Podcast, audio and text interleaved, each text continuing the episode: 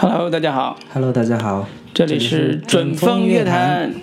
我是卢老师。我是林老师。嗯，对，我们今天继续跟大家聊电影啊。那个我，们的录播间里面有一位那个嘉宾重磅回归了，对，他就是七七老师。Hello，大家好，我是七喜，我回来了。嗯，对，那这个七七老师来了之后呢，我们就当然不能放过他，我们要想你想干嘛？我们要聊一个啊、就是适合吉吉老师来聊的一部影片。对，这部影片就是现在正在热映的啊、美女与野兽》（Beauty and the Beast）。啊 Beauty and the Beast，哦，对，《Beauty and the Beast》，对，英语不好允。许你说错一个音。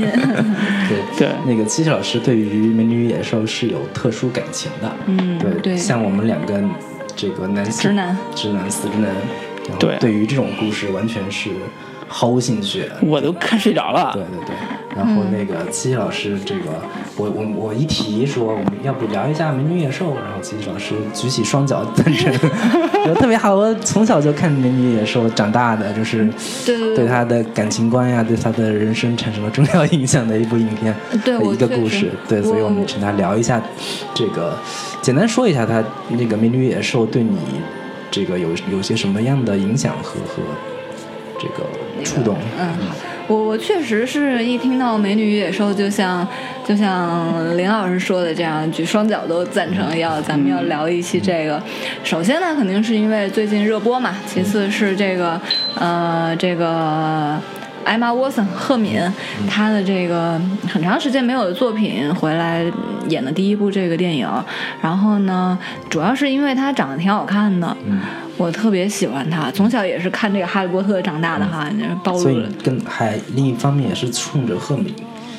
没错，没错。这，个片子，确实是也是冲着赫敏去看的，因为我特别喜欢他。虽然你觉得他有点蠢，有点 有点蠢，赫敏可不蠢，人赫还敏人在去年还地铁送书呢。是这样，他不是我我说的他这种蠢啊，不是不是一个贬义词啊，就是说蠢萌是吗？呃，他也并不萌，其实他是那种我感觉啊，就是从童星开始，但在这个进入到这个影视圈之后呢，就一直就一直没有说。过上真正的正常女孩子过的生活，可能她就是呃成绩很好啊，布朗大学毕业的，然后这个这个家境呃演了《哈利波特》之后呢，这个家庭生活呃也优渥了嘛，然后可能就是她其实我对对我来讲，他其实可能就是缺一部分这个生活经历，嗯。哦，你说蠢蠢的感觉是说他没有演那种特别有深层次的，对，这也跟他的年龄有关系啊，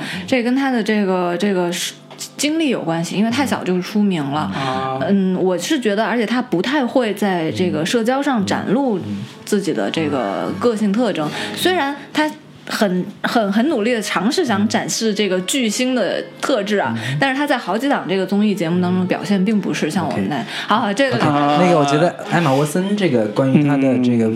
个人身份啊，以及在在这个片子里面的表现，我们可以在呃接下来的部分里面具体聊一下。我们我我最关心的其实是那个七七老师看完《美女与野兽》之后的一个感受是什么样的？是跟你童年时候看过那个故事，呃，你觉得？完全一样，然后同时又深受感动的，还是觉得特别失望？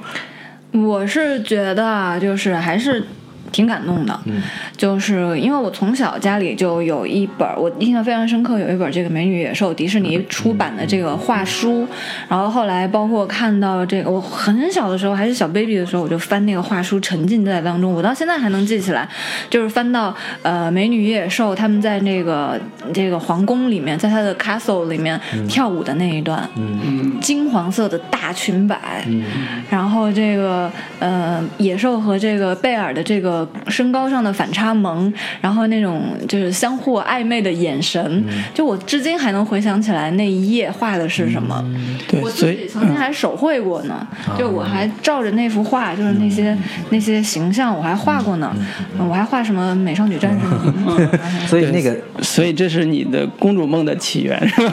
在一个大城堡里边，跟一个不管是谁吧，反正一个就是强壮的男子只要能跳舞对，只要 只要能跳舞就行，是吧？对对对，哎，是不是女生都会有那种就是渴望被一个极其强有力的臂膀，然后自己是一个被保护的这么一个形象。然后我觉得肯定是啊，肯定是啊！你想啊，那是一个多大的一个城堡啊，那么空大房子，大房子那么空旷的一个大厅是吧？然后这个男生又是这个城堡的主人，是个王子，是个王子，然后穿衣品味，然后包括他读的书都非常的都非常上层，是是社会上层有文化，然后呢又又儒雅，然后还能懂得呃，也可能不算懂。的还懂跳舞，就说明他不是一介武夫啊，有教养。对，所以这个听完你讲述之后，我是明白说为什么这故事是成立的。因为我 我看电影的时候，我觉得这故事对，其实我们可以不怎么成立。我们两个从可以从男生的角度上去聊一下我们看完这个片子的一个直观感受吧。对，卢老师可以先先说一下。对，我是电影院看的，大概半个小时之后，我都快睡着了，因为那个没有让我觉得带入的情绪啊。因为最早那个原版故事我也知道嘛，就是《美女与野兽》，这是一个经典的一个啊，就是所谓的王子受到魔咒，然后变成一个怪兽，然后一个女的需要来爱上他才能破除这个魔咒的一个故事，就很简单。那么我在看的时候，我第一的感觉是说，这故事还是跟之前。我了解的故事一模一样，嗯，一模一样，嗯，没有任何新鲜感，嗯，哪怕是艾玛沃森演，我也没什么新鲜感。那么在看完之后呢，啊，我我我其实没有没有什么感受，我我只是觉得。可能因为我成年了吧，所以 我长大了，我长大了。然后这个故事的确就像小时候一样，我没有公主梦，我也现在成年之后，我对这种爱情也没有那么深的这种啊叫什么啊触动吧，就是不会触动到我这种爱情。呃，但是呢，我又有一种感觉是说啊，在成年之后再去看这种简单的。像梦幻一般的爱情故事的时候，反倒会有一点点，啊，小小的啊这种向往吧。这种这种童真的东西一旦失去之后，你总会觉得，那那种那种情情感可能，嗯，只有那个少年时代会有吧，现在已经没有了，会有这种感觉。嗯，我我是我我大致的感受是跟陆老师差不多的，我甚至比陆老师更加的觉得这片子这种类型的片子 完全没有办法触动到我。嗯，可能我现在的可能，呃，你也是个内心坚强的男人，内心已经这个千疮百孔，长长长满了茧，嗯，然后那个就是我我已经蛮没有办法带入到女性的思维中去，嗯，理解和对这样的故事感同身受，嗯，然后我当时因为这《美女野兽》的故事，我我我大概我我也没从小看过画报或者怎么样。我大概知道它的基本的故事情节，然后我第一个感受是，呃，人兽恋这个角度好像还有点 录录这期节目，所以才会想这个角度。不是，我是我是要准备要去看《美女野兽》的之前，我是觉得，哎，为什么大家大众会普遍对这样的故事产生兴趣，尤其是女生？嗯，那女生是不是会对于那种毛发丰满，然后充满了那个？雄性荷尔蒙的，然后这种这个野兽一般的男性会特别的青睐，然后同时这个男性还那个，就像刚才西西老师说的嘛，就是那个。至少是中中产阶级以上的上流社会的一个受过良好教养和良好教育、有一定审美品味的这么样这么样一个女性男性角色，然后同时还有粗犷的外表，然后极其强壮的身体，这样的男性才是完美的男人啊！我觉得从这个角度来说，《美女野兽》跟其他的各种这这些故事当中这种孱弱的那个王子，然后书生那种形象，哎。是有一些这个呃区别在的，所以我觉得哎，这样的故事可能会跟跟其他那些呃普通的那种那种王子公主的故事会有另一层呃有趣的地方，嗯，就可以解读的空间啊。对，那么我们回头的就详细解读一下这里边空间在哪儿。那还是回到这个故事本身啊，就是啊，七七老师看完这部那个真人版的片子之后，你对这个里边。嗯，有哪些让你觉得新鲜或者触动或者有不一样的体验？嗯，首先我跟你一样，我我就是其实我是没有期待他说有什么新的情节。我去电影院看，我就是看这个情节的。嗯他的故事的起承转合我都知道。嗯就是包括就是最后野兽变成人，变成特帅的一个这个嗯男主，我也是知道的。我是我是知道这个情节在里面的。嗯我就是我就是去被套路的。啊，嗯，并且是心甘情愿要被套路。心甘情愿的被套路的。然后满足了吗？呃，基本上能够满足了。我告诉你，从哪几个方面能够满足我啊？就是首先是它的这个 CG 的特效，就是还挺美的，包括整个城堡的构建，然后这个呃这个这个大的那个裙子，就是很很美的，女生一定会被会被着撩公主裙公主裙的那种小心思在里头。嗯，再一个比较重点就是他们跳舞的那一段，我我又说到跳舞这一段了。嗯，这这是比较重要的。其实还有给我呃，如果刨去这个对他情节本身的期待，就是嗯被套路之外，嗯、还有一个给我一点点小小的惊喜的，就是里面的这个反派角色，嗯，那个 Just Justin Gaston Gaston Gaston 他的这个选角啊，从外形到这个歌声到性格，都特别符合这个童话故事里的这个形象，也特别，我觉得是百分之百 cos 了这个呃动画形象。嗯，九一年那一版动画对片，对，九一年那版动画片，包括画册里的那个形象，包括他的小辫子呀，然后脸型啊、身材啊，都百分之百 cos 了。我觉得这个是符合我的期待原的还挺挺到位的。对，高度还原。这那你喜欢这里边这个男人吗？这 Gaston 吗？对，我不喜欢这个。虽然他也很强壮，虽然他这个他 不读书，对就是因为哎人不读书天哪！对，人得多读书，尤其是男生。嗯，挺好的啊，这个挺好但。其实这个也是我对这个故事不是很喜欢的一个很重要的一个原因，嗯就是你说是他故事不读书还是读书对这个？关于读书不读书，去用读没读过书这个点去衡量一个男性的，就是你会不会爱上他的这个点，我是觉得这种简单粗暴的评价方式是我让我觉得有点有点不能接受的，尤其是开场的读书只是一方面，我知道另外重重要的一方面是他的这个处事的态度，他对人是否，谦卑，对吧他？他是个反派嘛，你想让他怎样呢？对就是。呃，就是故事开场的时候，嗯我们塑造了艾玛沃森，就是贝尔那个角色是一个典型的呃文艺女青年的那个形象，嗯。就是那个她在一个村子里，村子里所有人都不读书，只有她读书，然后她把她就是她被村里人认为是一个异类，是一个这个不是所有女孩高冷，对对对，就觉得她性格有点古怪，嗯，就是我一直觉得你读书跟你性格古怪有直接关系吗？你可以是一个爱读书，但同时又跟村民们能够打成一片的一个特别好的那么一个女孩，那为什么要把一个爱读书的女孩必然要跟这个保守有点闭塞的一个村子里的这些村民们要形成一个截然对立的这么一个一个一个，就是对对对立关系呢？这个是我不太喜欢这个被塑造成文艺女青年的这个艾玛沃森的那个贝尔的那个那个形象，嗯。是我上来就已经把她给否掉了。否掉了，啊，这个嗯。这这这有点儿。高冷，有点孤僻，有点不太接地气，怪异的人对，这个这个这一点，我觉得我们一个点讨论啊，就这一点上我也反思过，我也想过，也不是反思，我想过，因为动画里边这这个里边其实也会把这个细节描写的特别的充分，就是借书还书，在路上遇到周围邻居的冷眼，对这个女孩的一些一些她读书这种怪异的行为表示一些。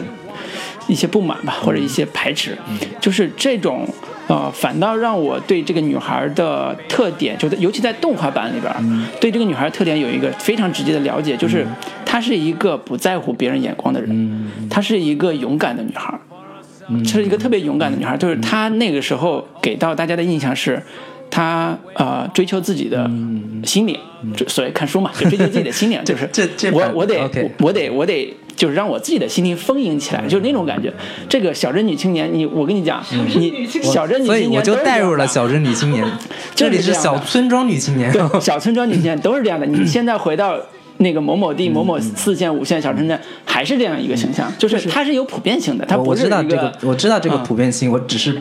不喜欢这个普遍性 因为就是读书人就是你也是觉得就是他他那个他会有那种，就是因为我是个读书人，嗯。我觉得我天然的觉得我跟你们不一样，嗯。我觉我比你们开放，我心里向往的是巴黎那样的生活，嗯这里的生活是对我本来就是从巴黎回到那个小村子里的，你呃忘了？是是是有有有这个，他有一段回到了巴黎那个那个那个家里嘛，对。但就就是会有有那，种，所以这一点我其实做了，我来之前做了一些民调啊，就是问了一些女女性身边的朋友啊，就是我问他们，我说你在看迪士尼那些动画片里边，就小时候啊，就迪士尼动画片上，你你比较喜欢的是几是谁？其中就有《美女与野兽》里边那个贝尔，嗯就是排排名还比较靠前。我就我也很诧异嘛，因为我不喜欢这个故事，我 很诧异说你为什么喜欢这个人物？他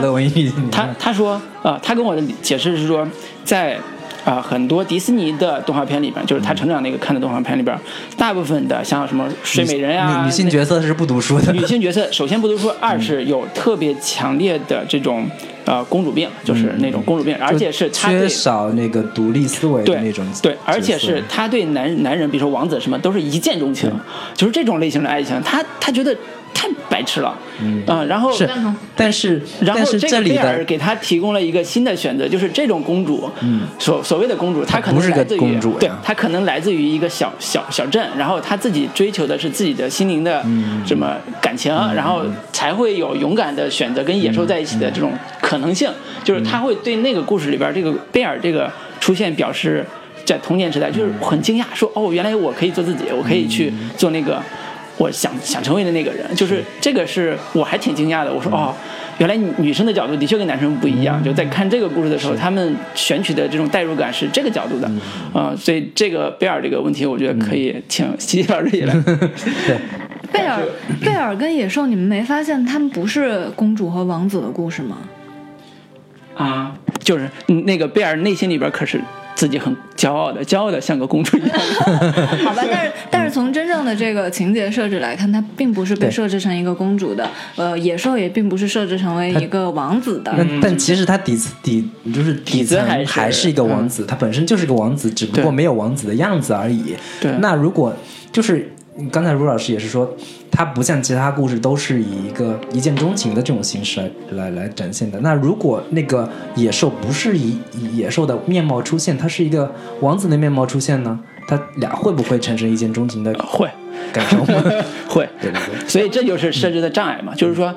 让这个女孩变成一个更优秀的女孩的方式，就是不要让她遇到那个一见钟情男人，那个一见钟情男人会是个渣男，要让她遇到一个真正让她是 soul mate 那种男人，让她成为一个她真正在生活上的幸福的一个伴侣，这是这是一个童话故事。对，而且我觉得我觉得这个故事其实对于你们男生来讲啊，是一个比较励志的一个故事呀。为什么你们这么反对呢？我告诉你们，哪儿励志啊？我不知道。啊，我我来我来跟你们分析一下啊。首先呢，这个这个野兽呢，它是呃跟二位一样，就是比较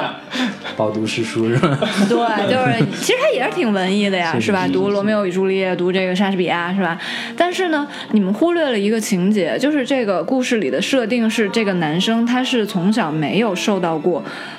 爱的滋润的，他没有母爱，他他的父亲对他也也不是那种爱护的陪陪伴，而是很很严格啊，或者说甚至不管不顾的那种感觉。呃，他从小到大呢也没有受到过，可能可能也不是太大啊，也没有得到过爱情的感觉，所以呢，他在这个里面。他是被受到一个诅咒，但是这个诅咒其实放到现实生活当中来，是不是跟这种到了一定岁数还没有女朋友的这种男生有一个共同之处呢？就是他现在没有爱情，然后呢，可能心已死，可能可能现实生活中的男生，呃，追求过一些女生之后啊，会碰壁，然后所以他这个时候心已死。但是呢，可能这个时候心已心已死了之后呢，他就会对自己的人生有一些自卑的感觉，然后对自我也会有一些否认，然后不敢去社交，不敢跟很多呃自己喜欢的女生也好，或者说身边的朋友也好，去主动的表达自己的观点和看法。那这个时候，其实呢，他并不是一个坏人呢。他不爱讲话，他并不代表说嗯他没他不他他他没有观点啊，对吧？但这个时候，这个贝尔的出现呢，其实是帮助这个有一点点这个呃，说心理障碍不太合适，就可能是比较这一段时间比较呃消沉比较 low、比较消沉的这个男生，帮他打开了这个生活的局面，让他感受到爱情的滋味，让他感受到哎有朋友的滋味，有朋友跟他一起，呃，soul mate，就是跟他一起看喜欢的。电影儿看 去看喜欢的话剧，然后这种就是生活好像有另外一个人出现之后，就多了一道阳光，就是感觉打开了，是吗？在我看来，就是这个故事那个对于男生有所启发的一个点，嗯，是在于他这个设定其实是呃把男主设定成是一个从小没有感受过爱。嗯。所以他导致他长大之后，他不知道怎么去爱。嗯。这个点我觉得是比较有意思的，因为就是就我身边看到了，绝大多数男生其实是在长大之前，甚至是在谈过几次恋爱之后，都未必真的知道怎么去爱一个人，尤其是爱怎么去爱一个女生。对，然后呃，与此同时，他在这个故事当中，我是觉得，我我不觉得那个男主有多少能让我有励志的那个那个点，是因为 那个故事本身那个讲的就是呃。男主之所以被变成野兽，是因为那个女巫觉得说，你不要一直老是以貌取人，因为这是男性特别容易产生的一个打分嘛，对一个产生的一一种心理，就是哎，那个姑娘好看，我喜欢她。嗯，他不会注重她的内心怎么怎么样。嗯就是这个是这个故事着重想要表达，就是男人们啊，不要那么肤浅，你们要这是一个真讽刺的去去发现那个女孩内心的美好，这样的爱情才是值得去追求的。尽管我未必有。绝对认同啊，嗯部分认同这样的观点，对，我因为毕竟男人永远还都是一个视觉动物，嗯，女生也是其实讲实话对女生和，女生现在是特别是，但是我刚接着那个七七老师的关于爱这个主题，我也阐发一下我看完这个片子的一些小感受吧，就是。呃，在这个故事里边，其实我看完之后，核心的主题是讲的是一个女孩，就刚才讲的，一个女孩怎么让一个这样的男人，这样冷冰冰的男人感受到爱的。整个故事就就讲这一个事儿。那么这个现实中，刚才也讲了，其实大部分的男人也是从女人身上真正感受到爱的。嗯就是几乎在在在这种现实中，我们也是从不管从妈妈身上感受到爱是什么样子的。如果妈妈没有给你，那你在成长的过程中，你必然会遇到伴侣，这个伴侣你会从他身上感受到什么叫爱，这是一个男人成长的一个必经阶段。你如果错过了那个阶段，你就像那个电影里边那个怪物一样，过了二十一岁，你没有得到一个女人的爱，那你就永远石化了。就是那种，就是他他。对对，这个现实中 啊、这个现实中的呃男人的成长也是如此，嗯在我看来也是如此，是是就是女人会教会你如何懂得爱，这是 这是我觉得这个电影是是是对对于男人来讲最大的一个主题。所有女人都是男人的一所大学，一所学校一所学校，是是。那其实还有一个话题是我还比较感兴趣，也是想跟七七老师，尤其是七七老师、嗯探讨一下。嗯因为那个《美女与野兽》我，我是把它当成是一部爱情片来看的。嗯那作为一部爱情片，它核心的点，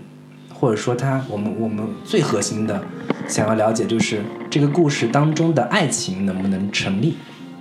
对，呃，至少在我看来，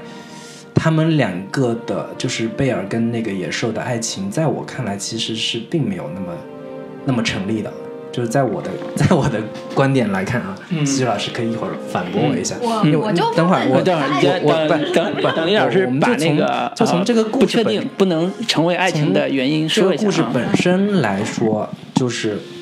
那个贝尔跟那个野兽产生爱情，主要是有这么几个点。首先，他一开始他们两个人一直是一个敌对的那种状态嘛，一个是被一个是被囚禁者，一个是呃囚禁人。嗯这两个基本上如果产生爱情是属于斯德哥尔摩斯德哥尔摩综症综合症，对对对，就是他把他关在这里啦，他能看到的男性形象只有他一个人，嗯那你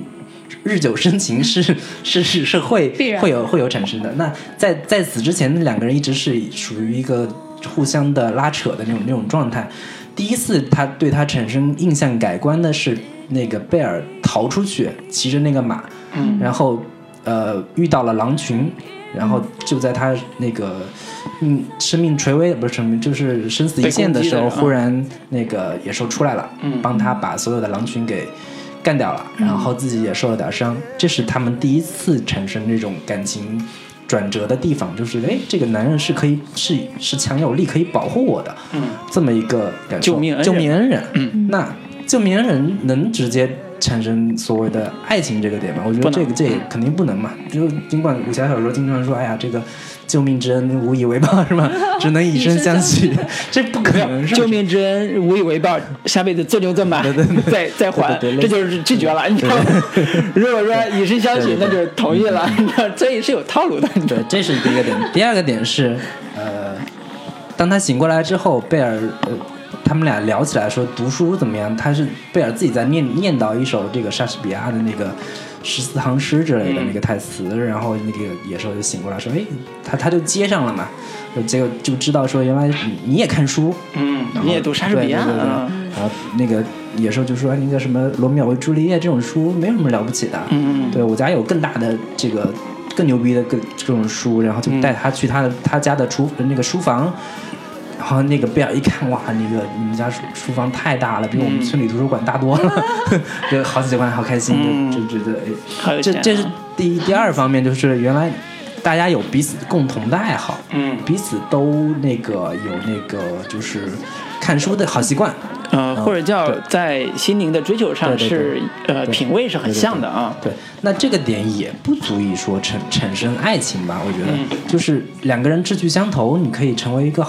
好好朋友，互相经常可以聊聊业务啊，探讨探讨学术呀，这个是 OK 的。但是爱情好像还不足以。嗯然后第三个点是他们在一块儿那个聊天的时候，有一次就说到说起来，其实这个这个片子讲述的其实呃是两个都有点古怪、都有点孤独的那么一个人物形象。就是贝尔在村里也是被人认为是个异类，你看书，我们所有人都不看书，然后也不受欢迎。然后野兽也是说我我这个自己野兽的这个形象没有办法融入人群，就有点就是两个是。边缘的那个形象，然后因为这样的事情，就是两个人产生惺惺相惜、互相能够理解的这个感受。那这也其实是一个友谊的一个一个基础，而不是爱情的基础。嗯所以在我看来，一一直通篇下来，这两个人任何的这些这些方面都能够让他们成为一个很很好的朋友，但是他们成为不了真正的恋人，因为恋爱的基础是需要性吸引的，在我看来，那。在这个故事当中，这两个人完全完全没有任何在这个层面上去有过有过探讨，或者说有过吸引的这个这个元素。好所以在我看来，这个爱情故事几乎是不无法成立的。这是你的观点。观点，我总结一下，就是说，因为他们俩在一开始到中间都没有什么性吸引的这种动机和触发，所以他们的爱情是嗯不不可信的，就是这目前这种状态是不可信的。好，反方辩友，这个琪琪啊，琪琪老师，你当来，Round one，该我了。对。Round one，首先你是说这个恩人之间就是不可能对恩人产生感情啊？你说的确实呃是是是对的，就是我也同意，就是说比不能说你给我你在我在这个马路上摔了一跤，你搀扶了我一下啊，我就觉得哇你我就得嫁给你啊 不能是这种哈，不能是这种。这个嗯。咱们这个先姑且放在一边儿。第二点是说，他们你是说他们只在一起啊读过书，嗯。就是一起看过莎士比亚的这个、呃十四行诗，就能产生爱情。我告诉你啊，后边还有一个情节，就是这两个人坐在这个花园里面的时候，这个野兽呢，它是自发的去找了一本关于爱情的书，他来读的。嗯，他们两个都会，他们两个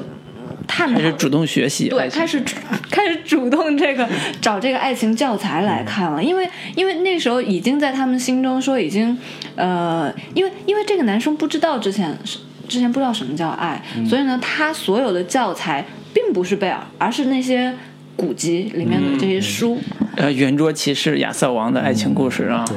对这个乘坐骑士们的故爱情故事，就是骑士的那个 那个爱情故事嘛，都是这种启蒙的这种啊。所以说，这并不是，这是一个爱情前置的问题。就其实爱情的种子已经在他心里发芽了，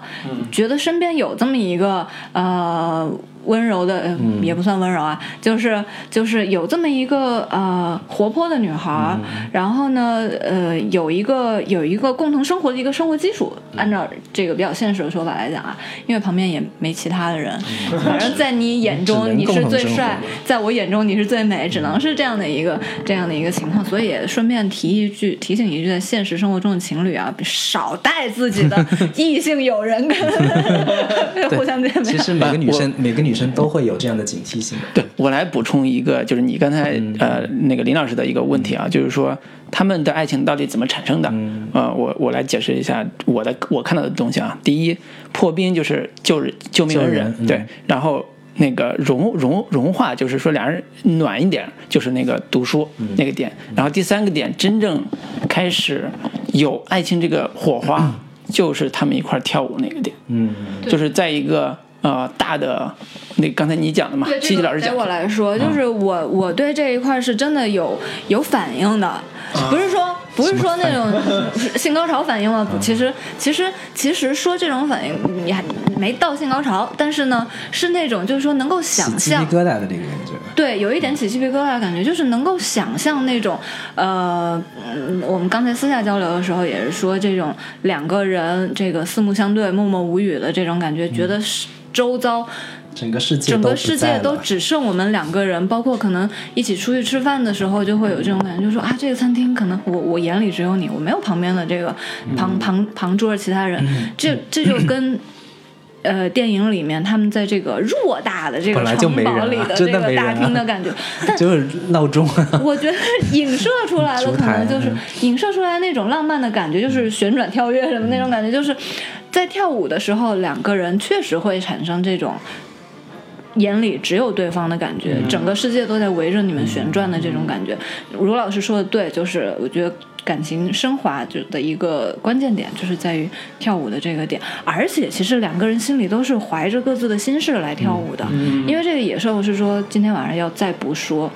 再不表达我对他的感情，可能 最后一瓣花瓣就掉落了。然后这个女孩，哎，这贝尔可能还不是太贝尔对她没有什么危机，对，所以就是呃，我是觉得可能那个野兽对贝尔的感情会多一点。嗯那贝尔对于野兽的感情，其实我一直是没有办法说服我的，嗯而且他的表现方式也非常的粗糙，或者说特别的简陋，就是。因为他是那个童话故事嘛。他，有大量的这种通过语言来表达的，就是 嗯。啊，为什么他的手碰到我的时候，我会有这个怦然心，就是就是会有很多台词去、去讲述，然后一大堆蒙太奇两个人怎么怎么怎么样，就特别偷懒的那种对表达方式。说到这儿了，我就举一个简单的例子吧，就是在歌曲在里边表达情感的时候，它起到的作用。就刚才回答李老师的问题，就是在贝尔刚刚开始出场的时候，他有一段歌，歌的时候就描述他的生活，生活在这个小镇上，然后他的心中的理想，理想就是。当这个恶霸来找他的时候，就那个那个所谓的粗俗的中男子来找他的时候，他其实内心里边渴望的是，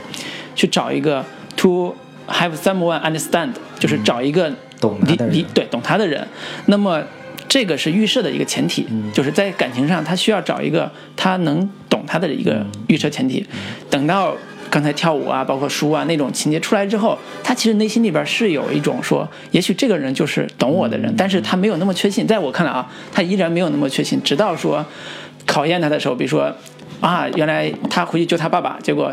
这时候证明说是有野兽的，他们村里人要去杀野兽的时候，他这时候才警觉说，我要保护他，我要保护那样一个脆弱的、渴望爱的，然后我对他还有一点点好感的那样一个男人。他这时候女性的这种救赎意识就出来了，然后这种我觉得是能感动很多女人的点，就是当你看到一个受伤的野兽的时候，你会觉得哇，好可怜。我要保护她，就是这是萌发女性的一个特别特别关键的一个情节。到最后的时候，我们可能等会儿再讲。那七七老师，你的嗯，我我我其实是觉得，同样，其实在这部时间不太长的这个电影里头，它的这个起承转合挺多的，而且这种矛盾冲突也挺多的。呃，这个贝尔呢，确实对这个野兽的感情真的是从从零开始的，甚至是从负分开始的，就是大部分都是从负分开始的爱情故事，哦。就现现代的爱情故事都是从负分开始的，喜冤家嘛，哦，因为早期的一见钟情故事大家都不信了，你给我搞什么一见钟情啊？嗯，啊。我觉得有这么几个关键点啊，一个就是一个就是嗯，刚才卢老师也说的这个读书的这个关键点，还有一个就就往后讲的话，其实是有一段我记得讲的是说，他去跟村子里的人说那个野兽放了我自由，嗯这是一个爱情里面啊博弈论啊。就并不是说我要你，我就一定要把你拽在手心里，我你就能对我臣服的感觉，而是说，而是他有一个放手的感觉，有一个欲擒故纵的一个，哎。这是个套路，有哎一个这样的一个套路。对，所以说我觉得欲擒故纵这个点是超好用。是是是这个贝尔可能就是真正复活他的一个真真正点燃他的这个感觉的一个。嗯，就给了他真正的安全感。对，就是说我不是安全感。我刚才想说的就是安全感，因为这个野兽很强壮，嗯，对吧？它能够打野兽，它能够驱散。野兽。打狼，打狼，打狼。互相伤害同类的是。嗯，然后他能够这个内心又善良，然后他能驱走这个嗯村子里的那个就是一介武夫，嗯嗯嗯，他还能保护父亲，嗯，然后他而且他们两个互相知道他身上是有这么一个魔咒的，所以、嗯嗯。所以这个是有技术的。啊，对对，那我我觉得，呃，林老师，你对这个我们刚才聊的这个，我刚才我们俩刚才补充的这个点，有有没有说服你？对有没有呃说服你？并没有说服我，谢谢，谢谢，谢谢。就是同类型的这种故事，其实最最后我还是那个，就两个孤独的人，两颗孤独的心嗯要走到一起，这样的故事，我其实可以推荐大家更好看或者更丧的那种那个片子，啊就是一部动画片叫《玛丽与麦克斯》。哦，那个就是这个才是真的两颗孤独的被排挤的那个。嗯迪士尼作为一个合家欢电影公司，要出两个特别丧的人的爱情故事，就是如果大家就是对这种嗯。这个合家欢的，然后就是永远 happy ending 的，然后王子公主的这种故事感到特别 boring 啊的话，我觉得大家可以去看一下那个《玛丽与麦克斯》。好，这才是符合林老师心中对于爱情的真正的阐述。玛丽和 Max 都是两个长得不太好的，但是美女与野兽是两个颜值非常高的呀。啊。就是好。假装还颜值特特别不高的那个野兽，哎，对，假其实颜值已经很高了对对对啊。还但同时也还很可爱。其实这个野兽就从外形来说，并没有那么让人排斥了。嗯嗯嗯，对，我觉得这个部分我们就先聊到这里，然后那个给大家带来一首歌。对下一部分我们可以重点聊一下关于这个片子的一个话题点。对，就是这个作为一个迪士尼出品的一部真人改编的动画，呃，真人改编的呃奇幻电影吧，它到底有哪些更多的可以把玩的好玩的话题呢？我们等会儿跟大家一一详解啊那个七。老师那个片那个首歌是 Something something there。Something There，嗯，也是两人在产生感情的时候那个主题曲。对 Emma Thompson 好的，这个是。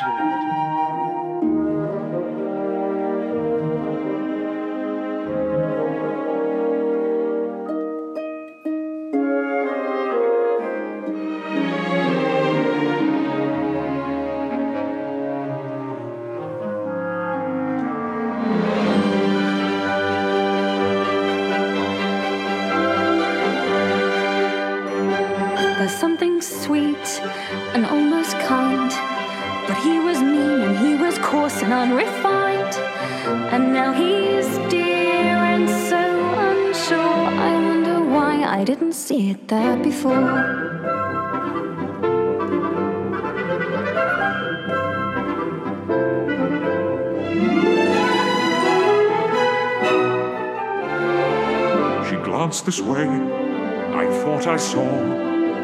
When we touched, she didn't shudder at my paw. No, it can't be. I'll just ignore. But then she's never looked at me that way before.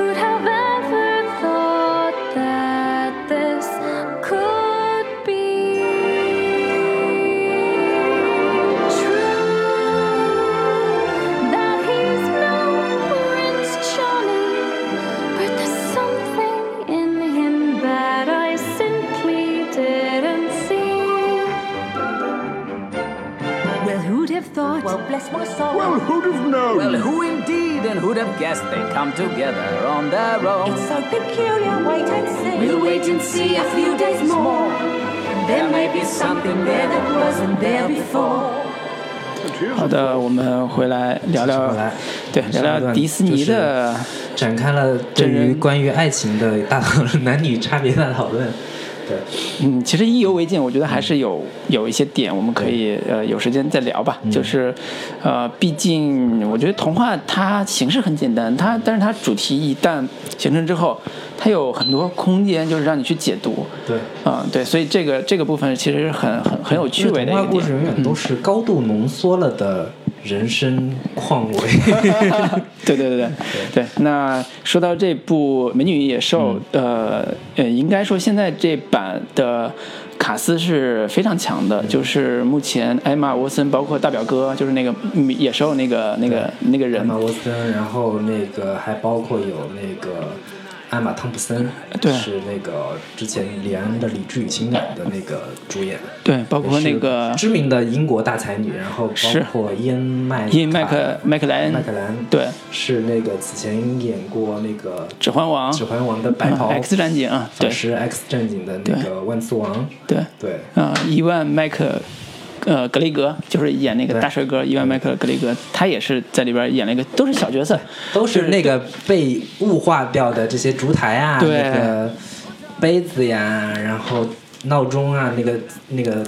呃大钟，对。然后种种这些东西。对，而且那个导演也是之前拍过像《暮光之城》，就是比尔康顿拍过《暮光之城》，也是芝加哥的那个 那个呃编剧，就是那个歌舞片芝加哥的编剧。对对对。对，所以整个特别豪华，整个 整个卡斯，但嗯。就是，但是这个片子之前引起了一个巨大的一个讨论的一个嗯。点，就是关于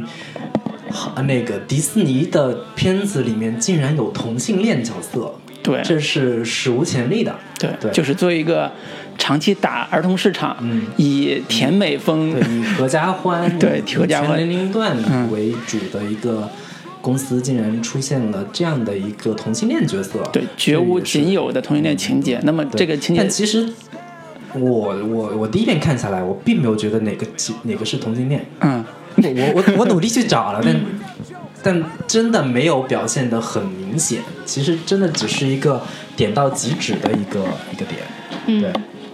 那我觉得，我等我问一下七七老师，你第一次看的时候，如果没有告诉你的话，你会觉得就是其中有同性恋的这样的一个角色出现？我跟你的感受是一样的，就是我我整个片子看完，完全被这个两个主角的这个情节所吸引。但是，但是你如果让我仔细想想的话，或者说你提醒我一下那个来福，嗯嗯嗯，可能哦，我能想到他有一些这种暗示，比如说呃，这个动作上的暗示，或者说这个台词上面的暗示，对。还有情节安排上面，你说就是来福那个角色，其实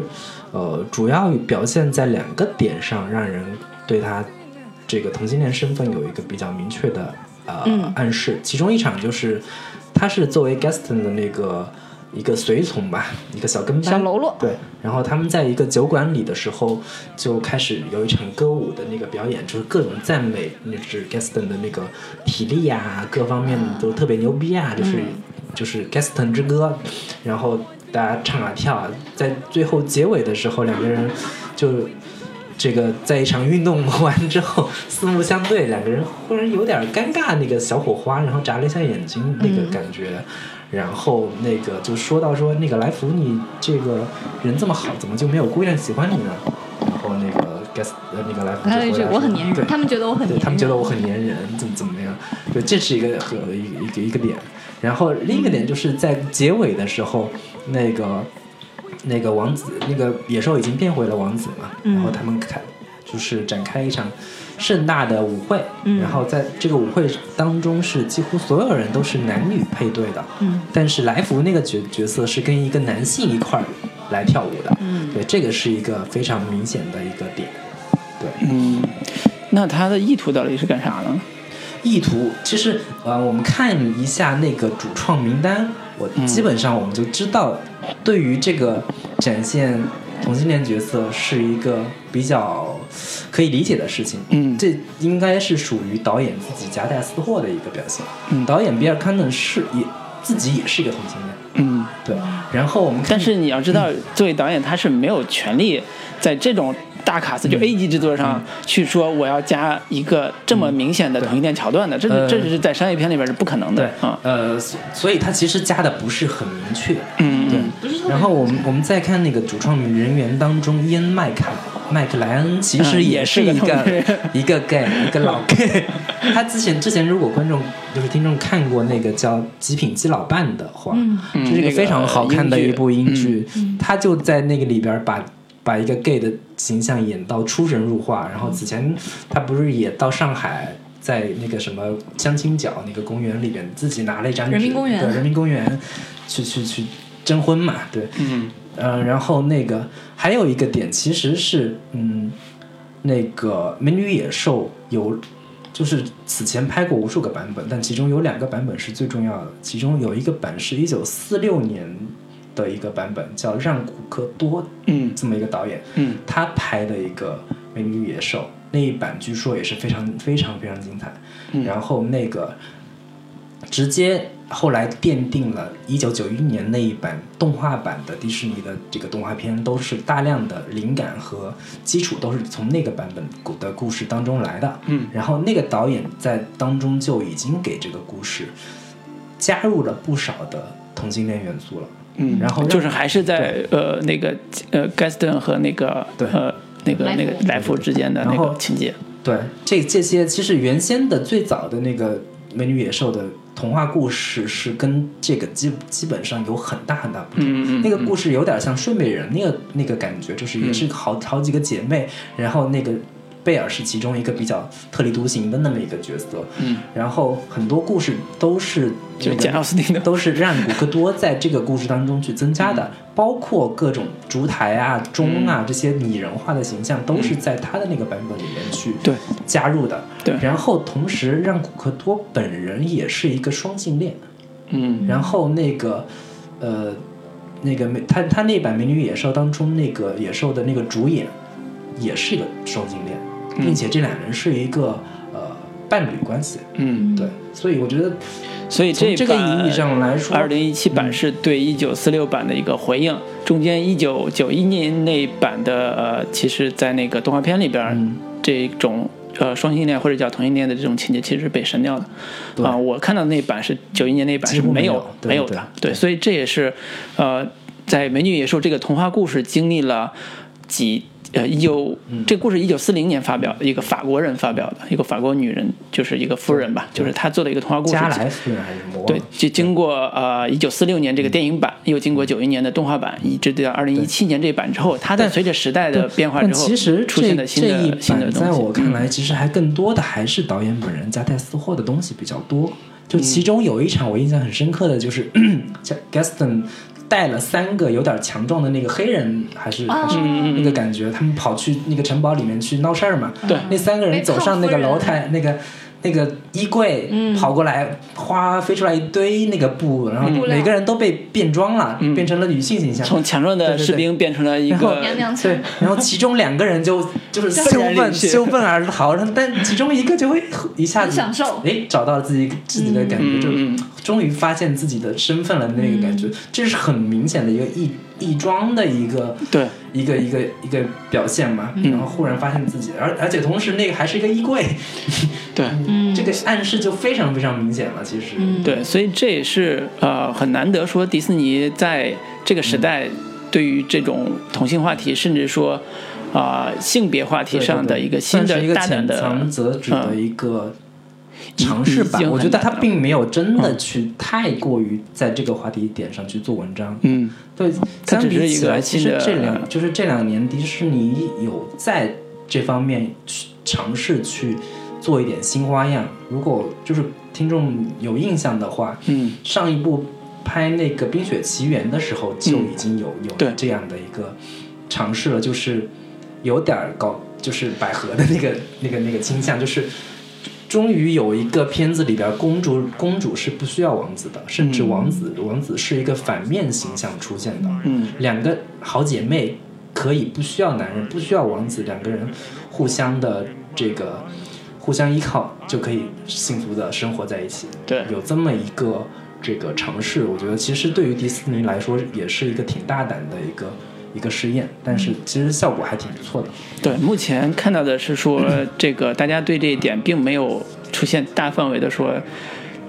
反感，或者是对，明确的其实是国内没有，讨厌嗯。因为我我之前查过资料，就是有两个国家是有有有，嗯，首先是马来西亚，嗯，是直接明确说要那个禁掉。禁禁播 禁映这个片子，因为嗯。有有这种同性恋的暗示在。然后那个迪士尼回应说，那个我不会因为一个国家局部地区怎么样，毕竟也是因为它市场小嘛，它无所谓。嗯然后俄罗斯也是有过这样的一个呃，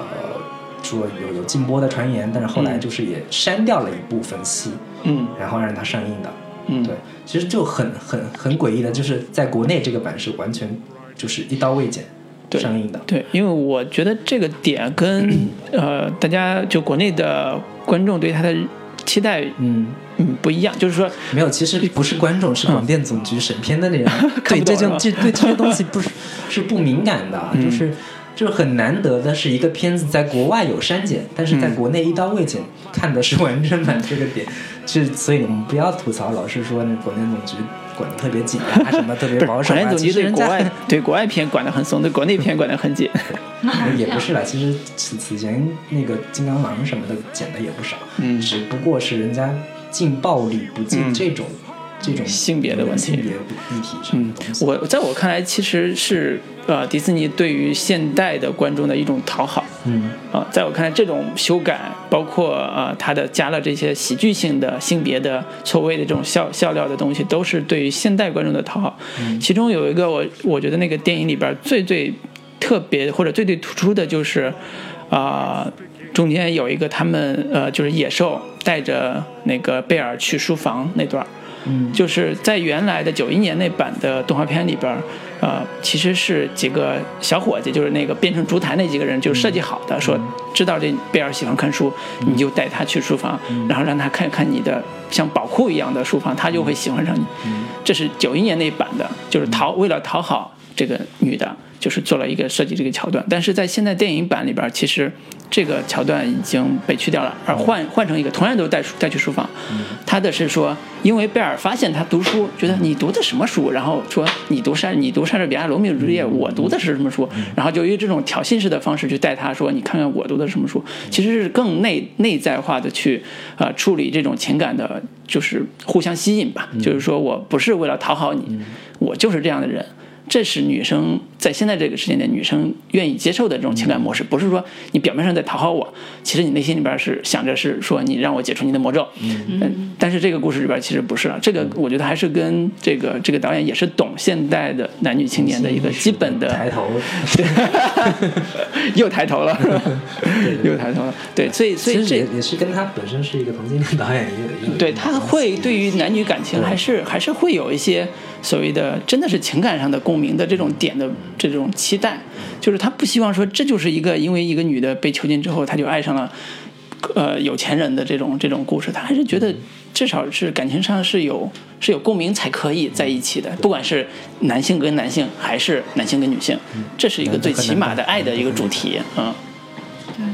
嗯，对对，所以。对，其实那个关于同性恋这个这个话题点，我觉得就就先聊到这里了。嗯其实另一个话题是刚才齐老师说到一半了，我们还没有说完的，就是艾玛沃森这个关于他的表演。关于他到底适不适合演贝尔这个角色，以及就是围绕他在他身边，就是他之前演赫敏，然后那个他之后也演了一堆片子，但其实这没有，并没有说真的有其他另一个角色让观众特别能记得住的、特别印象深刻的，或者说他能够就是脱离开赫敏这个形象的对他的一个束缚。嗯对，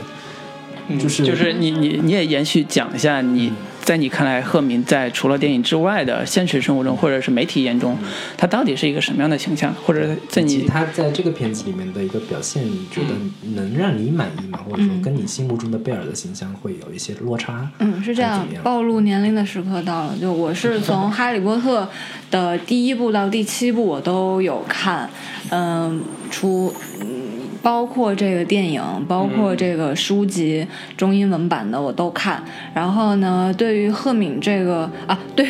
对于赫敏这个角，，Emma Watson 扮演的赫敏的这个角色呢，我是印象非常深刻。到至今为止，她演完这个《美女与野兽》，我其实呃嗯。这一层的这个这个印象还没有完全的去掉，因为本身还觉得她是个小女孩那样的？还还本身还觉得，就比如说这个场景，还是一个这个魔幻童话的一个场景，有城堡，然后前一段的这个呃这个画面光线特别阴暗，然后也是一个就是特别努力爱读书啊的一个一个小女孩的形象，所以本身还没有去掉太多少。但是呢，我觉得贝尔这个形象啊，由艾玛沃森来演。是特别合适的，绝无第二个人能替代的。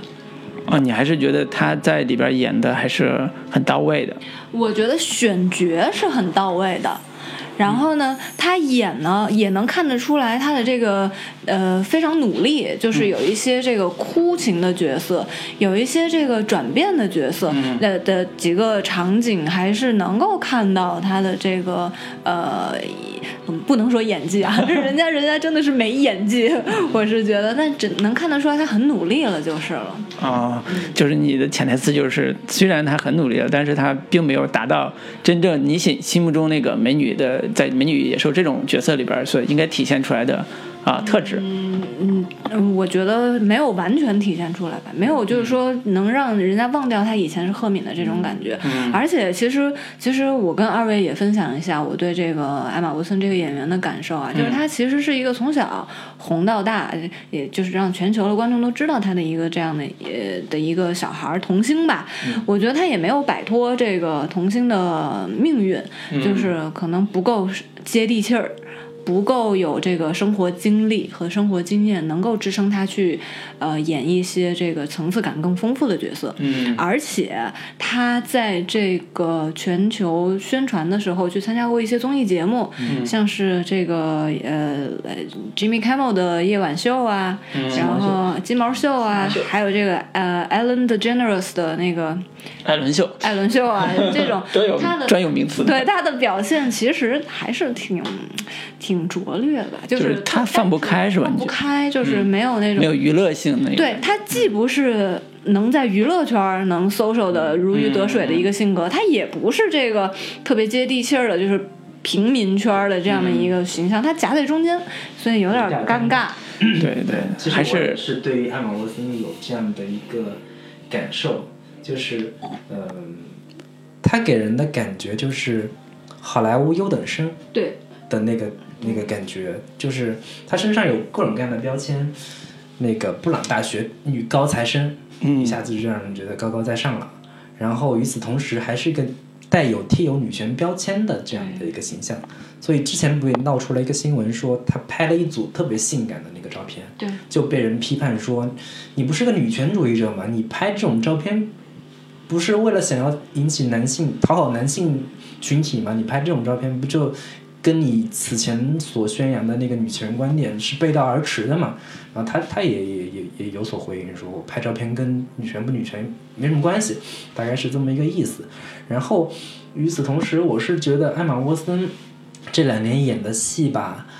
呃，我唯一有点印象的就是他之前演的那个诺亚，方舟，嗯，壁花女孩，啊，对，壁花少年。壁花少年这么一个一个一个片子 Sunflower 所以他基本上他的人人物形象就是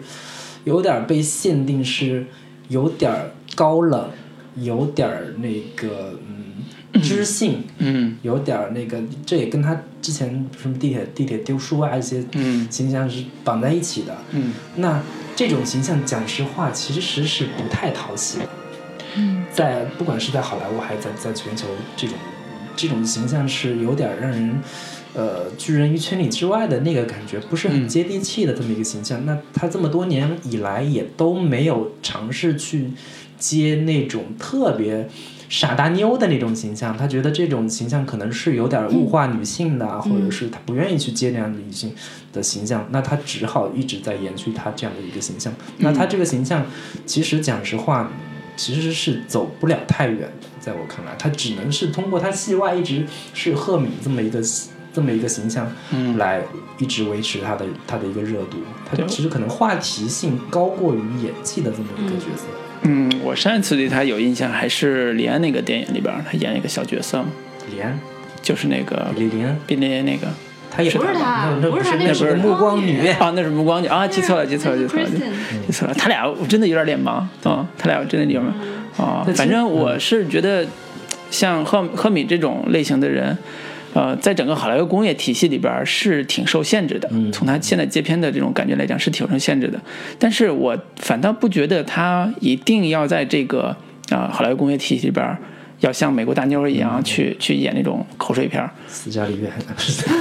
大肉蛋，对，就就他一他没有这个资本，说白了，那也比他好看的女生太多了。第二个是说他本身的个性也是如此，他最有可能的还是在。就是他现在最纠结的是说，他现在是青春期，那么你在青春期，呃，不是青春期，就是青年时代，青年时代演片子的时候，你的选择青春期？他九九零年的二十七岁了，青年时代，我刚才说青年时代，他演片子的局限性是比较大的。嗯，但是经历了一些呃所谓生活磨练之后，他其实有更多的机会挑战更有嗯更有能量的角色。这个角色是会未来会给他带来，比如像奥斯卡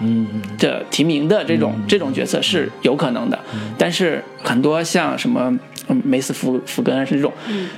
这种福梅根梅根福克斯这种的大美妞儿，其实是永远不可能拿那个奖的。对，所以这是他们两个不同的体系下成长出来的演员的这么一个说起来选择，。他他可以参考或者说可以学习的一个对象，其实更像是跟他在同这部电影里面共同出演过的艾玛汤普森那个。嗯，那个对，那个那个知性的，对，那个嗯。知性的那个受过高等教育的一个呃才女的那么一个，在英国以演山可能呃她需要有更强大的这种能沉淀的那个气场和嗯。和所以对需要时间人生的理嗯解能力吧。对需要时还间就是但不知道我为什么我老是对她爱不起来就是不。让他让 就是看他的时候，我我我对于我联想到另一个女演员，就是嗯那个安妮海瑟薇。我我能说句我真心话嗯吗？我真不喜欢安妮海瑟薇。就是因为你不喜欢安妮海瑟薇，同时那个很多人不喜欢艾玛沃森，让我想到了对于两类女性的，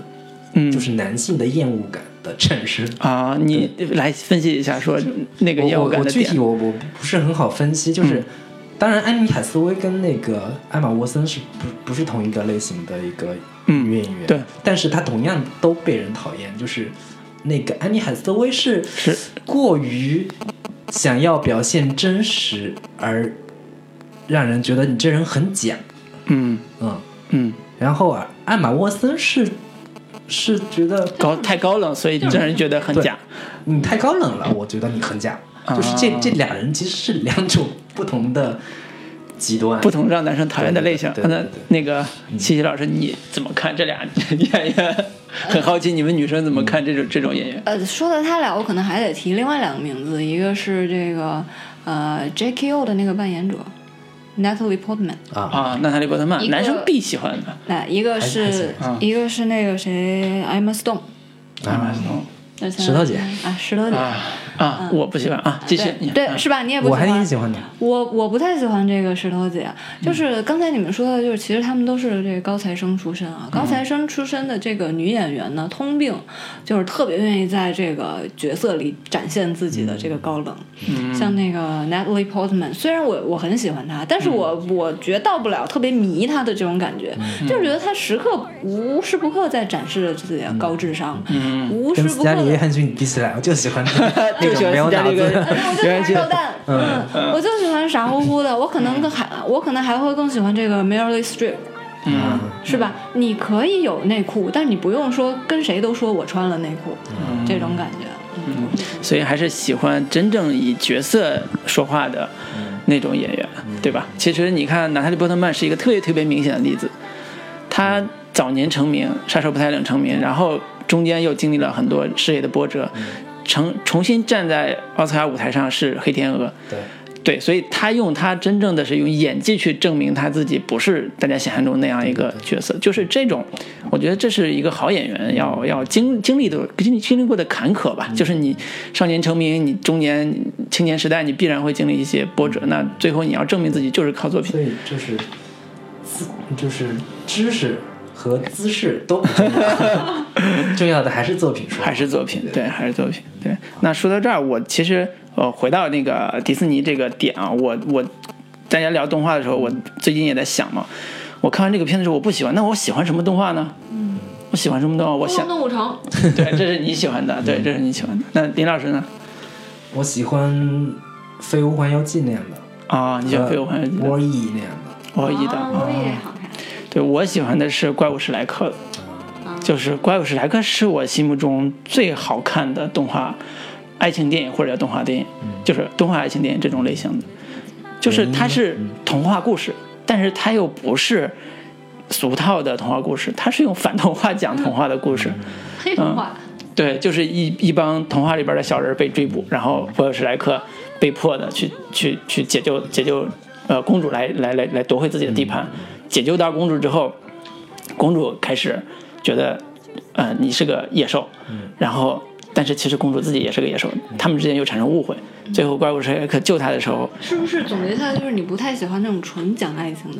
必须是二位必须是听讲那种有亲情啊、有情节啊、有奋斗啊什么这种。我觉得这部分我们可嗯以在下一趴重点聊一下，就是关于这这几年好莱坞，就是迪士尼改编真人童话，以及说嗯。我们对于这这种动画片，嗯，这个反动画片套路的这种这种故事有什么样更多的期待，以及以及我我我接下来下一部分也可以说一下，就是如果那个美女野兽，我对它有期待，如果让我来改编它的话，嗯。它会是一个什么样的故事，会更吸引我？对，嗯。我觉得这部分我们就先聊到这儿，然后那个给大家带来一首歌，嗯，不然就我们就放一首《Gaston 之歌》。该死点，嗯，那个太特别爷们儿之歌，嗯。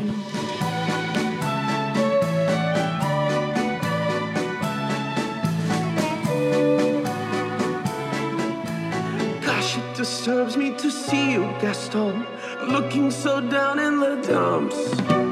Every guy here'd love to be you, Gaston, even when taking your lumps. There's no man in town as admired as you. You're everyone's favorite guy. Everyone's awed and inspired by you, and it's not very hard to see why. No one slick as Gaston, no one's quick as Gaston, no one's neck's as incredibly thick as Gaston.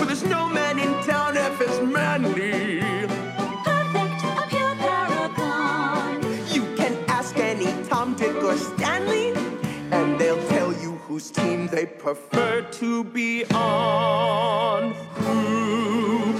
plays stars like Gaston? Who breaks hearts like Gaston? Who's much more than the sum of his parts like Gaston? As a specimen, yes, I'm intimidating. I wanna like Gaston. I needed encouragement. Thank you, LeFou. Well, there's no one as easy to bolster Too much? Yep.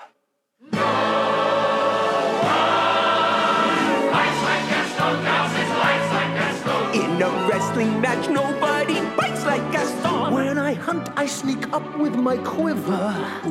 And beasts of the field say a prayer. First, I carefully aim for the liver. Then I shoot from behind. Is that fair? I don't care.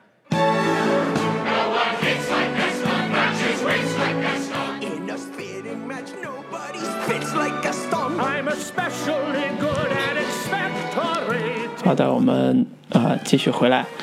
呃，刚才也讲了说迪士尼动画的一个变化，那么我们也刚聊了说我自己喜欢的呃《梦工厂》这部《怪物史莱克》给我带来的惊喜，因为它超出了传统的呃童话故事的一些套路，就是用用反套路来来制造制造一些惊喜感吧。呃，大量的喜剧桥段，像姜饼人啊、狼外婆啊，全都出现在这里边儿。然后怪物爱上怪物成为了一个佳话，而不是怪物自己的魔魔咒被封锁，成为一个啊、大王子大美女，然后他们在一起，正是正儿八经的是怪呃一个史莱克的怪物爱上了另外一个菲奥娜的怪物，两人过上了幸福的生活。就这种啊、现代式的爱情观，其实是呃更容易呃打动我的啊、这是我对爱情的理解吧，啊、现代式的爱情观。对，所以也想听听你们，啊、心目中对于这个呃呃动漫就是真人改编过来的，就是真正在现在这个时间点出现的这种啊呃故事会会有什么想法？那个其实这两年那个好莱坞把迪士尼的那个童话经典改编成真人电影，也是一个一个风潮吧。嗯但是其实我恰好那几部改编的还都看了一下，嗯比如说像那个《沉睡魔咒》，就是嗯睡美人改编的真人版，安吉丽娜·朱莉演的。嗯然后像那个灰姑娘也看了，还包括那个就是呃美女与野兽。嗯那我看下来，整体的感受就是，迪士尼作为那个一个就是主打全家欢、全年龄段的一个这么一个公司，它在改编这种故事的时候，还是太过于中规中矩，太保守了。就是。嗯因为你你看，像不管是睡美人，还是那个美女野兽，还是那个其他的，都是大 IP 啊，当然啊，对啊，都是大 IP 啊。那你重新再拍一的时千多年的大 IP 呢，还是 但你重新再拍的时候，你真的你没有点儿新意，你完全照搬原先的故事，其实是，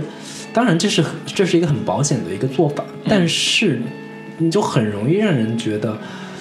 嗯，这故事除了你在就是画面呀、特效这方面有所进步、更炫目之外，嗯，不要不用真的不考虑说这样的故事放在当下的这个呃话语背景之下，会让人观众觉得很老套吗？或者说这样的故事本身可能有很多带有年代感的东西在你，你不你不做一下处理和嗯和和调整和改变吗？嗯对我是觉得基本上他们基本上都按照特别老套的那个套路，中规中矩的把这些故事再讲了一遍。嗯我是觉得挺没有必要的。你是觉得可以说像这个《星球大战》一样做几个前传，拿其中一个元素出来，你对，没看过这个故事，你你也能看懂这电影你。把那个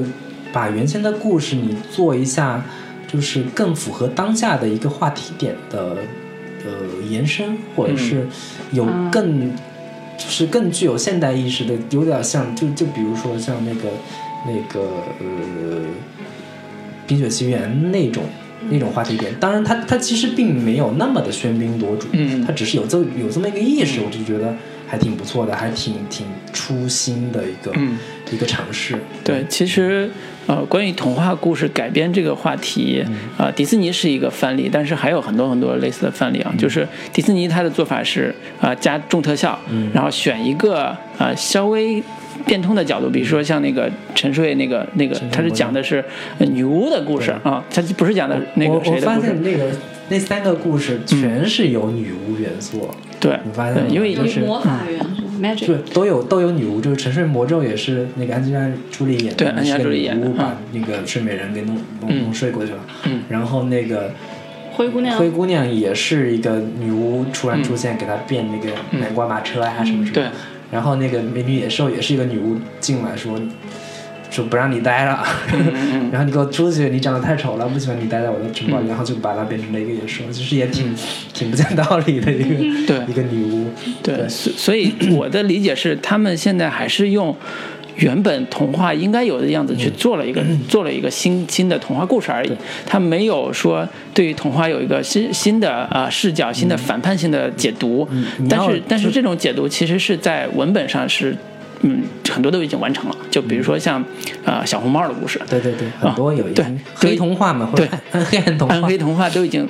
我做到了。啊、小童小小红帽的故事其实是一个性的故事，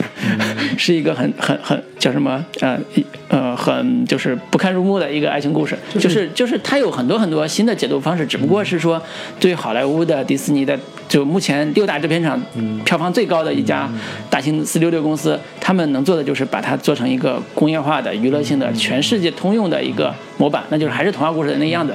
然后用大卡司、魔幻主题，然后大特效把它包装出来，卖卖票卖票房。对，所以这个其实是真的是满足不了我们现在这种我们俩这种观众，包括不知道你啊，就我俩老师很满足啊，对。看《美女与野兽》我很我是这样，我觉得我很满足啊。而你想啊，迪士尼不是不是常年都趴在这个童话真人故事改编上，就盯着这一块儿的市场了。人还有《疯狂动物城》呢，人还有这个《冰雪奇缘》啊，人还有什么呃，哎，《悲惨世界》是他们改编的吗。人家现在更大的市场是漫威宇宙，哦 漫威宇宙已经现在是它有很多现现金的啊现金来，源对。然后还还还翻拍这个英雄系列呢，所以我觉得童话呢，就是它就是作为一个战略性的，就是打全民的，就是说小孩儿我带着宝宝也能一家人一起去看的这种的。我觉得这个战略是对的。啊，好，嗯，特别好。对对，所以也是我们今天批判这个 迪士尼对吧？最后落笔的地方，就是人就是不是给我们看的，我们就凑这热闹是吧？那如果所以说，如果《美女与野兽》这样的故事，如果是让你让你来去改编，或者说让你觉得你更符合你心目中的这个故事的形象的话，你会是做怎么样的一个处理？如果让你来，呃，我我这么说吧，就是，嗯，我会把它处理的更现实感，现实感非常强的那种处理办法。啊、举一个简单例子，就是呃，那个贝尔是出生在中国四线的一个小城 小县城的一个呃，爱这是读书的一个改写啊，这是。爱读书的女孩，你这是同人文好吗？它这个故事发生在法国，其实这版真人版也是发生在法国嘛，嗯。你就把它也是放在法国一个呃四线的小县城的一个营呃一个一个小村小山村里边小镇上，嗯。然后镇上呢有一个爱读书的女孩叫贝尔，啊，然后她爱上了一个 啊对，然后她爱上了一个呃长得特别丑的一个呃隔壁村的一个男的，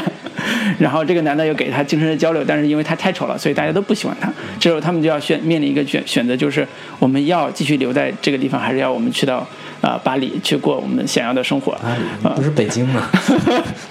对，就是就是，我希望我希望这个童话是啊、现呃现实童话，嗯，我希望它是现实童话，就是呃这个童话里边，他们要经历过生活的磨难，经历过感情的磨难，这种磨难来自于啊、生活的压力，来自于真正的这个叫什么啊、情感的危机，呃，因为他的长相，因为他的某些性格原因，来自于情感危机，最后他们啊呃分手 了，离婚了，对。不是，对然后然后很好奇的这个点是，你当这个故事当中那个男主角男主角是虽然很丑，但是很有钱，是吗？对啊，对，但是也是有情感的呃联系点的，就跟这个故事是一样的，他们是有情感的维持的东西在的，但是呃，情感是要有变化的，嗯这个变化。嗯，不是在说我爱你，然后魔咒解除之后的变化，可能是再过了几年之后，他们结婚之后，啊、的一些一些变化，就是这种这种童话感是，在我这个现在已经三十多岁的成年人的角度来讲，我觉得是我的童话，是我的童话，就是我希望看到的是，啊、他们历经风霜，然后也许不会在一起，但是他们曾经爱过，这是我的童话啊。行，那那你呢我觉得 Rush 这个改编可能真真的是重写了。啊，对，那我是针对于他这个故事本身，我觉得改编成什么样会比较合我的胃口。嗯首先呢，就是呃，我这么设想，一个城堡里边住了一只野兽，然后它城堡里边的所有的这些那个烛台啊，嗯都是一个会动的、拟人化的这么一个处理。那如果让我来改编的话，这个可能会是一个恐怖一点的故事，会更合我的口味。就是嗯一个城堡里边住着一只野兽，所有的它这家里的家具都会动。嗯那一个外来者闯入进去的话，嗯它真的就应该是一个《聊斋》故事，嗯而不是一个爱情故事，或者至少它从开始。这个迪士尼改编，它更应该往那个惊悚恐怖的这个方向走，会我会觉得更合我胃口。然后嗯我我是看过资料说，让古戈多最早那个版本其实是有这方面的这个想象力在的。嗯他把这些那个什么，他那个烛台其实当时都是一个，就是一个人的手臂，真的是个断臂，然后这种、嗯这种形象去去展现的。我觉得如果能够在这方面把这些恐怖元素加的更足一点儿，我会觉得这故事会更好看、更有意思一点儿。嗯，但是前几年那些迪士尼的，像沉睡啊，包括很多都是加了哥特风的，加了暗黑风的那种那种元素。哥特风跟嗯惊悚还、还不一样，就是有点重口味的那个。所以你还是把它拍成 B 级片儿对对对，有点那种效 B 果级。片那个。同时，那些那些什么烛台中嗯都不应该是一个萌化的、可爱的那个感觉，就是呃，我去理解他们这些这些这些东西，本来都是人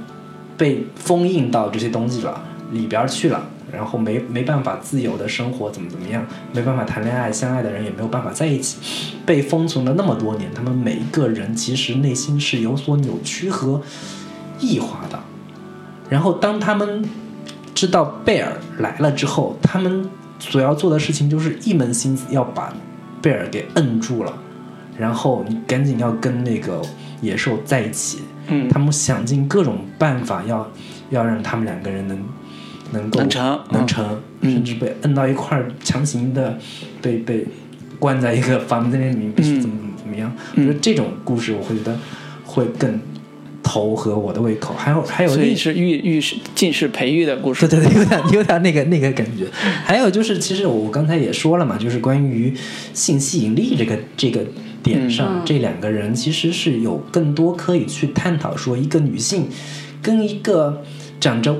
野兽外形的这么一个男人，他们两个人能够产生爱情的最关键的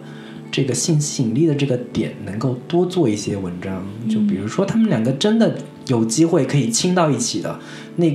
看着一一张满脸是毛，然后这个呃，就是全身上下都散发一股野兽气息的这么一个男人，一个女人真的能够从心理上去接受他是我的爱人，我真的对他产生了欲望，这个点能够多去铺垫和挖掘。我觉得这个故事可能在在在在成人向上会做得更、更好一些。那我觉得，因为我们今天聊的时候，我没有提那部法国版的《美女野兽》。呃，其实法国版就是大概在一年、两年前的，呃，一四年左右的那个法国版，其实是基本上，我觉得它在很多呃故事的突破点和它的风格上是达到你的要求的，就是它在处理男女，因为那个法国版是一个呃法国导演拍的，就法国导演是那种神经病导演，就是视觉非常华丽，然后特效做的也非常非常棒，就就是说的那个一九四六年那个。不是，就是前一四年的那个版本，啊，就是他就把呃这个呃呃野兽跟美女之间的那种虐的恋的那种情感就表达出来了，呃，而且我刚才也讲，呃，也想说，就是你就想，如果在呃原来的呃这个真人版，就是咱们前两天看那真人版里边，长着四条腿儿、长着两条腿儿的那种野兽，你让他俩产生性上的东西，你会不自然的去想这个。上床之后，对画面怎么看，你知道吗？但是那个法国版就是是一个这才是有意思，特别正常的，就法国版是一个头是怪兽，但是身体全都是正常人。那个里边是有会有就是荷尔蒙的东西，或者、或者那种强烈的暗示的这种这种元素在的，就是。它跟整个画风是有关系的，就是当你用迪士尼的画风去讲故事的时候，你不自觉的你就会屏蔽掉那些荷尔蒙的东西。当你换个画风讲故事的时候，它那种这就出现。对它那种东西就会就会不自然的，你就会去考虑那个那个元素。对，所以我觉得这个呃不同的口味、不同的选择，它提供给你的东西也有不同的解读方式。我觉得这个是一个特别特别就是。作为一个故事的来源，童话来讲是一个特别特别，呃，所以它就是有意味的一个空间比较大嘛，对特别有意味的。有不同的解读方式和可以拍拍出来的风格。嗯。对对，所以这也是我们今天说聊《美女野兽》，呃，聊的特别开心的一点，应该是目前来讲我们语速最快的一次，语速最快的一次那个那个录录音，因为这个呃嗯，应该说童话故事在我看来啊，就是呃，它真的是人性的某一个点的一个提炼。就刚才讲说男男性的诅咒，男性的诅咒，男性诅咒是野兽的这个故事里边那个诅咒，就是你如果得不到爱的人，你就永远变成那样一个野兽。这就是一个男性的诅咒，这个男性的诅咒在现实中也是存在的，只不过他把童话故事里边提炼出来了。这种这种看法是是我嗯作为一个三十多岁的老年中年中年人吧，就是呃重新再去看童话的时候，呃一个呃跟之前不一样的感受。回归初心，也不是回归初心，就是说，呃，有时候事情你不用想那么复杂，对吧？讲故事嘛，它有它最核心的那些，呃，让你觉得产生冲动的那个点，就是一个少女来解救你，然后让你变得一一一变成一个有爱的人，那那这个故事就很美好啊。虽然我不喜欢这个版故事，但是我觉得这个故事本身还是很美好的。其实归根到底，《美女野兽》是一个关于男人的成人礼的这么一个蜕变过程嘛。对，在如果让男人看到，就是像我这种男人看的话，它是一个男人成人礼的故事，那那女生可能从女生不会。看来说，嗯应该就是一个，呃，怎么说？一个女人应该有独立的对于幸福的追求，嗯，嗯嗯，对独立的灵魂。对，是吗？是是 是，作而且为一个有独立灵魂的女性，对，作为一个有独立灵魂的女性，我觉得刚才这个点是毋庸置疑的，肯定是要有的。然后但是还缺什么呢？也不太多。对，还缺的。其实我个人啊，就觉得就是跟跟男生交往的时候，就是尤其是情侣之间跟你的这个男朋友交往的时候，其实更多的应该是要怎么讲包容，或者说是其实其实接受他是个野兽的现实。我觉得其实每个男生他可能有一部分心里都有一个野兽，嗯，然后呢，就是你得，其实好好多时候人啊，不光是男生，就是你说出来的话，可能并不是你真心内心你想要表达的，就是可能会有一个落差。其实作为女生来讲，嗯，我觉得我能够去体会这种落差，或者说能够意识到他真正想要说的是什么，我觉得就已经很了不起。嗯，OK，好的那我们，今天嗯就聊到这里。最后，大家那个还有别的这个想要有，我就是觉得这个歌舞剧，嗯，还不错，就是但是水平一般般，就是从音乐欣赏性的角度来讲，一般般，没有这个《冰雪奇缘》的那首主题曲好。然后呢，歌舞剧同时还有像《妈妈咪呀》，肯定也是达不到《妈妈咪呀》的这个水准的。还有这个我个人比较喜欢的《悲惨世界》，也是也是我心中的这个神神作神神神作，嗯，嗯，对，就是说咱还是太太简单了，有点就是简单嗯，单薄。嗯，就是没有到时候看的特别嗨的。我也是，我连着看了三部那个迪士尼真人童话改编真人版了，我、嗯我真的表示我看够了 我看够了，我再也不看这种低幼的东西了，那完全无法接受，我、嗯我也不再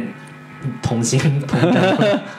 对我我我是那个我反正我这次看完之后，我我还有一点好奇的地方是，我可能会最近把一些童话故事再看一遍。我我还是电影，书书啊书，就是我发现，也许童话故事里边真的有那包些藏着一些很深刻、很深的，对，很深的对于人性的尤洞察。就是美人鱼这样的故事。我们可以下次来讲讲美人鱼这种故事好。好可以聊一下美人鱼这个故事所包含的这个隐喻，以及它可以有无数的变体，就是对改编的一个方向和和方案。对对，所以这也是我们今天聊说，啊，美女野兽一个抛砖引玉吧，就是抛砖引玉啊，就是把一个童话故事，我们聊了一个多小时之后，大家各自的收获就是。我回去看童话书去，你呢？我就是更理解男生吧。啊，李老师呢？我反正再也不看这种电影了。对，好的，好的那结圆满结束今天的这个那最后美女野兽给大家刚才琪琪老师也提的《冰雪奇缘》嘛，那我们就来一首《Let It Go》。，Let Go 啊，让男生都走。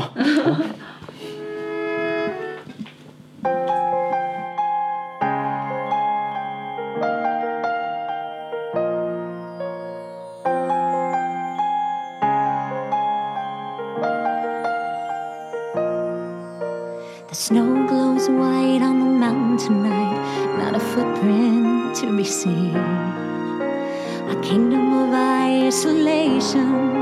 and it looks like I'm the queen.